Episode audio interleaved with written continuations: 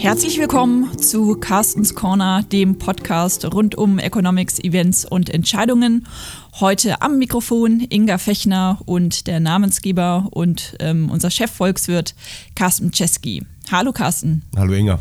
Carsten, das waren einige extrem spannende Tage, die hinter uns liegen. Wir hatten nicht nur das G20-Treffen in Osaka, wir hatten ein OPEC-Treffen in Wien, wir hatten eine 180-Grad-Kehrtwende bei den Zentralbanken und ähm, natürlich gab es jetzt auch tatsächlich eine finale Entscheidung, ähm, was die Posten bei der EU angeht. Also das Postengeschachere scheint ein Ende zu haben. Außerdem hatten wir wieder einige extrem heiße Tage hinter uns und über all diese Themen wollen wir heute reden. Carsten, hilf uns erstmal so ein bisschen Licht in dieses Dickicht zu kriegen. Was bedeuten die Entscheidungen bezüglich der EU-Spitzenpositionen, die getroffen wurden? Und was hat es eigentlich damit auf sich, dass Lagarde jetzt die neue EZB-Chefin werden soll? Ja, ich werde es mal versuchen. Ich muss ehrlich gesagt sagen, meine erste Reaktion war, es ist Zeit zum Auswandern. Ähm, es, war, war doch, es war doch ein bisschen ein, ein ziemlich ordentliches Schmierentheater und äh, mein, mein proeuropäisches Herz ähm, schlug dann mal gerade nicht schneller, sondern eher langsamer oder maximal schnell vor großer Aufregung. Ähm, wenn man sich anschaut, wie es jetzt zu diesem, in diesem Prozess gegangen ist, äh, da waren doch viele Sachen, die mir persönlich, jetzt weniger als Analyst, aber mehr als Europäer weniger gefallen haben fand das doch schon schwierig war, wie äh, der französische Präsident Macron doch sehr bewusst auch ähm, die Spitzenkandidaten letztendlich begraben hat, äh, bewusste Spitzen gesetzt hat gegen Manfred Weber, auch in den, in den, direkt in den Tagen nach der Europawahl, auch nochmal nach dem ersten ähm, Ratstreffen auch nochmal Spitzen gesetzt hat gegen Jens Weidmann. Da hat man doch so ein bisschen das Gefühl, das ist eigentlich nicht nötig, macht das hinter verschlossenen Türen. Ähm, aber bitte doch nicht so in der, in der Öffentlichkeit, weil das diskreditiert äh, Leute einfach viel zu stark und äh, nimmt letztendlich auch den, den Glauben in Europa weg. Ähm, das war, das war, ich ein bisschen, ein bisschen sehr ungünstig gelaufen. Wenn man sich weiter das Geschache anschaut, erstmal so die, wirklich noch die, die, das Bauchgefühl ist so ein bisschen, okay, was haben wir jetzt? Kein einziger Spitzenkandidat hat irgendeine Position bekommen, also Spitzenkandidaten begraben. Ähm, wir haben keinen Osteuropäer, der irgendeinen äh, Topjob bekommen hat. Wir haben eine neue Präsidentin der EZB, die keine Notenbankerfahrung hat. Ähm, das scheint dann so ein bisschen Europa zu sein. Ähm, ja, so, also das ist jetzt der, das Ende des, äh, des europäischen Bürgers, der hier spricht. Dann, dann muss man dann mehr wieder den Hut des Analysten aufsetzen und sagen, okay, verändern kann man es jetzt doch nicht mehr, obwohl ja noch so ein bisschen die Frage ist, ob äh, Ursula von der Leyen dann wirklich die Mehrheit bekommt im Europäischen Parlament. Also das wird nochmal richtig spannend werden.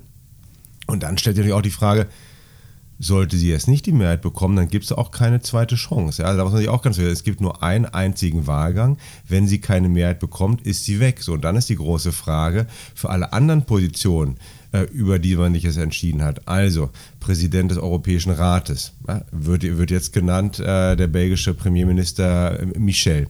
So, dann haben wir den äh, EZB-Präsidenten Lagarde. Dann haben wir die äh, ähm, ja, Beauftragte für oder die höhere Repräsentant ähm, für ähm, das Auswärtige Amt der, der Kommission, ähm, der Spanier Borrell. So, Borrell Michel und Lagarde könnten eigentlich ohne Zustimmung vom Europäischen Parlament auch durchgewunken werden, weil da ist letztendlich sind es die Regierungschefs, die entscheiden. Nur die Frage ist natürlich, was würde passieren, wenn jetzt Ursula von der Leyen nicht akzeptiert wird vom Europäischen Parlament? Fällt dann der ganze Package-Deal oder nicht? Also das ist nochmal so ein bisschen spannend jetzt in den, in den kommenden Tagen, weil das Europaparlament wird ja Mitte Juli ähm, jetzt über Ursula von der Leyen abstimmen. So, ähm, aber jetzt sind wir ein bisschen, okay, was heißt dann das jetzt in Würde? Ja, wir ändern können wir es nicht mehr. Ähm, was, was heißt das? Und für uns und für die Finanzmärkte am relevantesten ist natürlich doch schon die Personalentscheidung Lagarde. Ähm, was heißt das für die EZB? Ähm, bei, bei der Kommission denke ich ehrlich gesagt, trotz aller Kritik, die Frau von der Leyen jetzt hier in Deutschland bekommen hat, dass sie wahrscheinlich gar nicht so einen schlechten Job machen wird, weil sie doch auch sehr erfahren ist, an, an, auch an der Spitze von, äh, von so einem großen Apparat. Und ich denke, dass der der Beamtenapparat sie da relativ schnell auch einfangen wird und auch äh, qualitativ stark genug ist, dass wir jetzt da keine großen Fehler oder sonst was bekommen werden. Gut, aber EZB, Lagarde, ähm, man muss ehrlich sagen, ich habe auch mal geschaut, ähm, also ich habe bisher Frau Lagarde eigentlich nicht irgendwie ertappen können auf irgendwelche Aussagen zur Geldpolitik. Ja, ähm, sie, sie war Finanzministerin, ähm, hatte auch eine doch große Rolle gespielt, ähm, auch in den ersten Jahren der, der Finanzkrise noch in Europa, auch am Anfang mit dem ersten griechischen Rettungspaket und danach dann als ähm, Chefin vom Internationalen Währungsfonds auch sicherlich viel eine große Rolle gespielt bei, bei der Griechenland-Rettung. Zu Geldpolitik hat sie sich bisher nicht geäußert wenn dann überhaupt einfach immer nur die Linie des IWFs vertreten. So, der, der, der IWF fährt eigentlich so eine relativ deutlich amerikanische geldpolitische Linie, das heißt eine aktivistische Geldpolitik, ähm, schnell eingreifen, wenn es auch nur irgendwo ein klein bisschen rumort in, in, in der Wirtschaft. Ja. Ähm, was für mich jetzt eigentlich, es gibt so, so drei, drei Szenarien ähm, als langjähriger EZB-Watcher finde ich es doch ein bisschen schade, dass wir jetzt eigentlich sozusagen sehen, ähm, dass wirtschaftlich oder volkswirtschaftliches Wissen, geldpolitisches Wissen aus ähm, jedenfalls ähm, dem, ähm, dem EZB-Management, ja, aus dem Executive Board verschwindet. Ähm, und das ist dann nicht nur die Personalie Lagarde, sondern es ist auch, wir haben, ähm, wenn man sich die letzten Jahre anschaut, wer waren jetzt sozusagen die, die geistigen Vordenker der aktuellen Geldpolitik? Das sind Mario Draghi, das war Peter Prath, ehemaliger Chefvolkswirt. Das war auch Vita, äh, Vitor Constancio, der ehemalige Vizepräsident, der in der Öffentlichkeit nie den Mund aufgemacht hat, aber äh, hinter verschlossenen Türen auch sehr wichtig war. Und das ist dann jetzt auch nochmal Benoit Curé, der auch zum Ende des Jahres oder vielleicht dann sogar schon am 1. November abtreten wird. So, da gehen wirklich vier extrem wichtige Köpfe raus. Sie wurden bisher ersetzt durch äh, den Spanier de Guindos, nicht äh, bisher aufgefallen als großer Geldpolitiker. Ähm, Philip Lane hat äh, Peter Prath ersetzt, dass wir sagen, ja, das ist, das ist okay. So, dann kommt aber Lagarde, ähm, die man wahrscheinlich nicht so wie einen Mario Draghi nachts anrufen kann, um mal kurz äh, ein bisschen über die letzten PMIs zu plaudern, ähm, sondern sie ist mehr eine Managerin. So, das heißt, wir werden jetzt sehen, dass im Executive Board der EZB nicht mehr so viele Leute, so viele Vordenker sind. So, ist das schlimm? Weiß ich nicht. Ähm, aber es wird eine deutliche Veränderung bringen. Also bisher waren es so, die Großen, die, die, die Köpfe haben selber entschieden und haben dann letztendlich die Mitarbeiter arbeiten lassen und versuchen lassen auszuführen. So, bei Lagarde würde es heißen, dass ähm, das tägliche Management der EZB das Executive Board wird eher mehr würde ich eine Managementaufgabe machen. So, das heißt, es gibt entweder mehr Macht für die Mitarbeiter der EZB, die jetzt Ideen wieder an, äh, sozusagen vortragen können. Ähm, oder aber es gibt auch mehr Macht für die nationalen äh, Notenbankpräsidenten, die dann im EZB-Rat jetzt vielleicht versuchen werden, auch wieder ein bisschen mehr die, die inhaltliche Debatte zu sich hinzuziehen. So, das sind so zwei ganz interessante Trends, die man, die man sehen wird kurzfristig, das ist ja der, der Charme von der Geldpolitik von, von Draghi aktuell, ähm, haben alle Entscheidungen, die Draghi jetzt gemacht hat oder die auch angekündigt hat, werden Frau Lagarde sowieso an irgendeine Kette binden, ähm, von der man, von der sie nicht loskommen wird. Also es war von vornherein deutlich, dass sie anders als das, was ja Mario Draghi selbst gemacht hat 2011, nämlich sofort die Zinserhöhung von Trichet äh, rückgängig zu machen. Das wird Lagarde gar nicht machen können, ähm, weil Forward Guidance ist festgelegt bis, bis Mitte 2020. Meiner Meinung nach wird die EZB wahrscheinlich jetzt unter Draghi sogar noch mal einen Zins senken und eventuell auch das Anleihenkaufprogramm noch mal starten, ähm, bevor Lagarde ins, ins, Amt kommt. Und äh, von daher ähm, wird, wird sich jetzt erstmal nicht so viel kurzfristig verändern. Wir werden abwarten müssen, ähm, wie, wie Frau Lagarde dann auch das Management machen wird. Sie ist eine gute Kommunikatorin, also ich denke, da brauchen wir uns keine Sorgen drüber zu machen. Die Finanzmärkte werden ihr auch weiterhin lauschen und wie es ja so häufig heißt, äh, der König ist tot, äh, lang lebe die Königin in diesem Falle. Ähm, ja, wir regen uns alle ein bisschen auf oder viele EZB-Watcher regen sich auf. Ähm, es ist nun aber nicht so, ähm, also Frau Lagarde hat viele Qualitäten. Es wäre vielleicht wünschenswerter gewesen, hier auch nochmal einen Volkswirt zu haben. Ähm, aber das ähm, wird jetzt nicht die Institution EZB beschädigen oder auch die Geldpolitik stark verändern. Kleine Anekdote ist natürlich schon so, dass wir dann ab äh, November eine Situation haben, die wir noch nie hatten, dass nämlich die beiden größten Notenbanken der Welt, äh, die amerikanische Fed und die EZB, jeweils von zwei Juristen ähm, geführt werden. Ja, beim Volkswirt, ähm, da schüttelt es dann ein bisschen. Ich würde sagen, so Leute wie Wolfgang Schäuble zum Beispiel, die ja so nicht, so, nicht so viel halten von Volkswirten, die werden sich wahrscheinlich insgeheim freuen. Heißt, der aktuelle Kurs ähm, wird erstmal beibehalten. Aber wir haben ja in den letzten Wochen wirklich diese 180-Grad-Wende gesehen. Ne, die, die 10-Jahres-Renditen von französischen, von österreichischen und jetzt auch äh, vor kurzem von belgischen ähm, 10-Jahres-Staatsanleihen sind erstmal überhaupt in den negativen Bereich gerutscht. Kannst du so ein bisschen nochmal erklären, wie kam jetzt diese Gradwende zustande? Ähm, was war jetzt der akute Auslöser dafür? Einen richtigen akuten Auslöser gibt es nicht. Und das ist interessant. Das ist nicht so, dass die Notenbanken, eine FED und auch eine EZB, die ja jetzt deutlich aber eine neue Runde von, von geldpolitischer Lockerung in Aussicht gestellt haben. Es gab es nicht diesen, dieses, Einzel, dieses einzelne Event, was der Auslöser war. Ich denke, was man mehr sieht, ist, ähm, scheinbar ist aktuell so ein bisschen die, die Mode bei den großen Notenbanken, um proaktiv einzugreifen. Ja, das heißt immer so schön, um ahead of the curve zu sein. Ähm, das haben wir jetzt auch schon in Australien gesehen, wo die Zinsen gesenkt wurden. das, das, sehen wir jetzt bei einer amerikanischen Notenbank, das sehen wir bei einer europäischen Zentralbank. Ähm, man versucht, denke ich, etwas gegenzusteuern. Was sind die Gründe?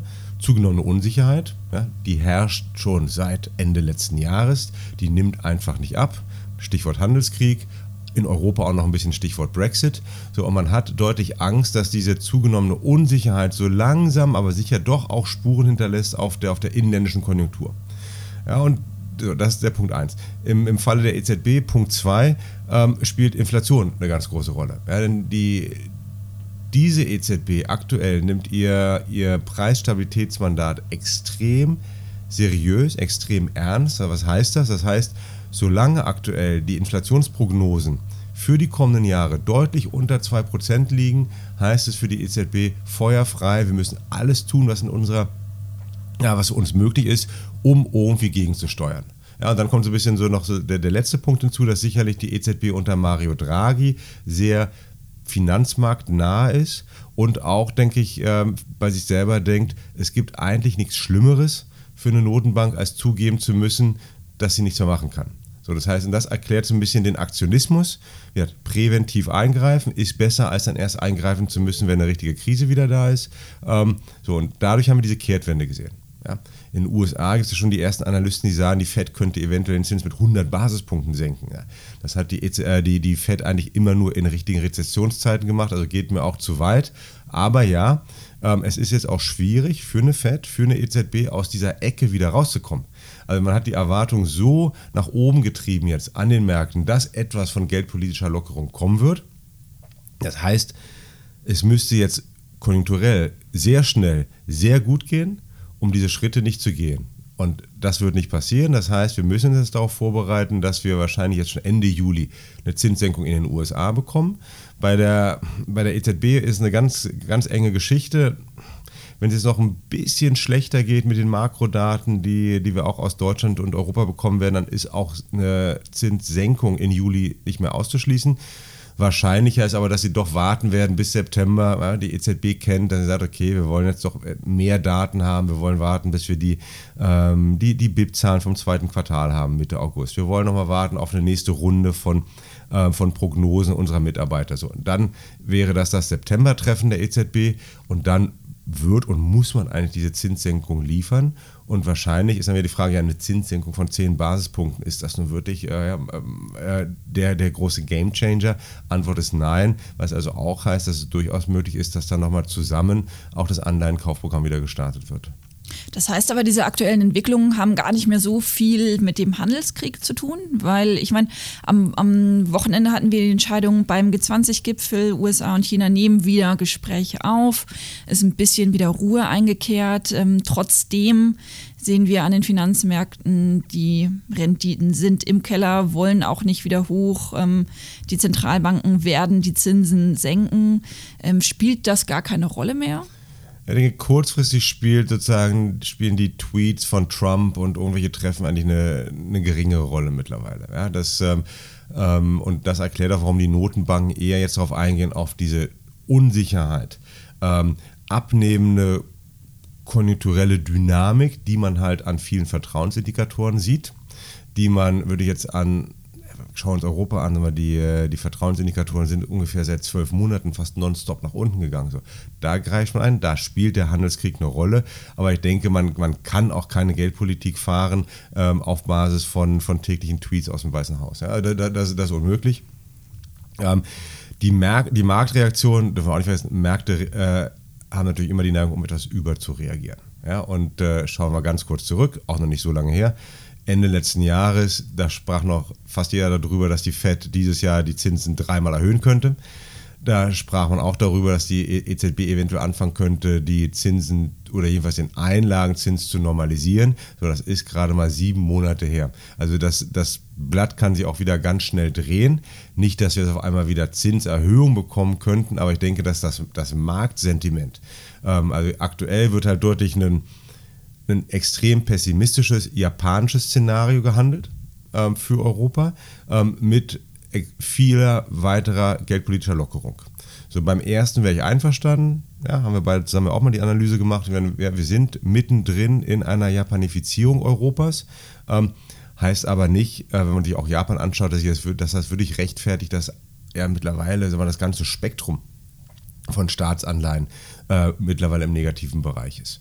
Ja, ich denke, dass das wieder ein bisschen überzogen ist und das kann sich natürlich auch wieder leicht nach oben verschieben. Was hältst du denn eigentlich von unserem neuesten EZB-Watcher ähm, in den USA und von seinem Angebot, äh, dass Draghi doch der neueste, nächste Fed-Präsident werden könnte?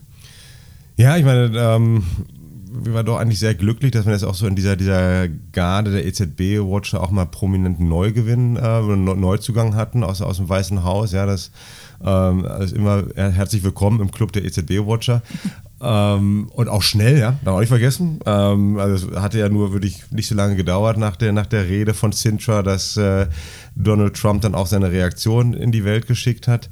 Ähm, ja, ich meine, was, was soll man noch da großartig zu sagen? Ähm, ich denke, man muss jetzt ein bisschen zwischen den Zahlen lesen und man sieht so, das nächste Thema, was ja jetzt auch aus den USA gespielt wird, ist äh, Währungskrieg. Ja, und ich denke, davon muss sich die, äh, die EZB auch bewusst sein. Das heißt, wenn ich jetzt mir wirklich innerhalb der EZB überlege, was kann ich noch machen als nächster Schritt? Also Stichwort Zinssenkung. Ähm, wenn so eine Zinssenkung dann gepaart geht ähm, mit ähm, etwas Erleichterung für die Banken, ja, die sogenannte Tiering System, sondern heißt es, dass natürlich eine Zinssenkung vor allem darauf aus ist, um den ähm, Euro schwächer zu bekommen. So, und da muss ich wieder aufhören, weil dann weiß, im, also jetzt sollte der Letzte auch wissen äh, bei der EZB, dass wenn ich das mache, ähm, jedenfalls das Weiße Haus reagieren wird. Ja, und die Eurozone ist ja sowieso schon so ein bisschen auf äh, ähm, äh, da immer wieder unter Verdacht, jedenfalls von den USA her, dass wir Wechselkursmanipulationen betreiben sollen. Ab und zu wird gesagt, Deutschland macht Wechselkursmanipulationen, da übersieht man dann häufig, dass wir gar keine eigene Notenbank mehr haben. Aber gut, ähm, und aber ich denke so, das ist so ein bisschen das Thema, was gerade aus den USA jetzt in den letzten Tagen gespielt wird. Ja, Währungskrieg, aufpassen, das geht so nicht. Ähm, das ähm, ähm, da wird, soweit sind wir noch nicht, aber ich denke, Europa muss sich davon bewusst sein, dass das sozusagen ein bisschen das nächste Fass ist, was die Amerikaner aufmachen wollen. Ähm, Draghi als nächsten, Notenba als nächsten Notenbankpräsidenten in, in den USA. Ähm, Draghi kennend würde ich sagen, dass er dann einfach doch äh, sehr, sehr freundlich, aber doch ähm, bestimmend ablehnen wird. Ähm, der Mann hat jetzt acht sehr harte Jahre hinter sich. Ich denke, dass er wahrscheinlich auch ein bisschen von seinen Enkelkindern genießen möchte. Ja, das kann, das kann sehr gut sein. Ähm, und wahrscheinlich ist denn dann Christine Lagarde gar nicht so verkehrt an der Spitze, oder? Weil sie ist ja als Krisenmanagerin bekannt.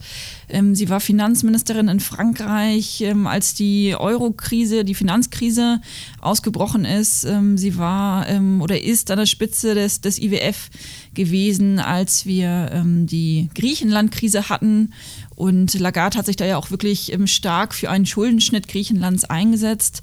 Ähm, können wir mit Blick darauf vielleicht auch so ein bisschen erwarten, dass ähm, sie die Länder auch mehr zu ähm, Investitionen animiert. Ich meine, wenn wir uns auch dieses Staatsanleihenumfeld anschauen, eigentlich war es ja noch nie so gut für die Staaten, sich zu verschulden und neue Zinsen aufzunehmen.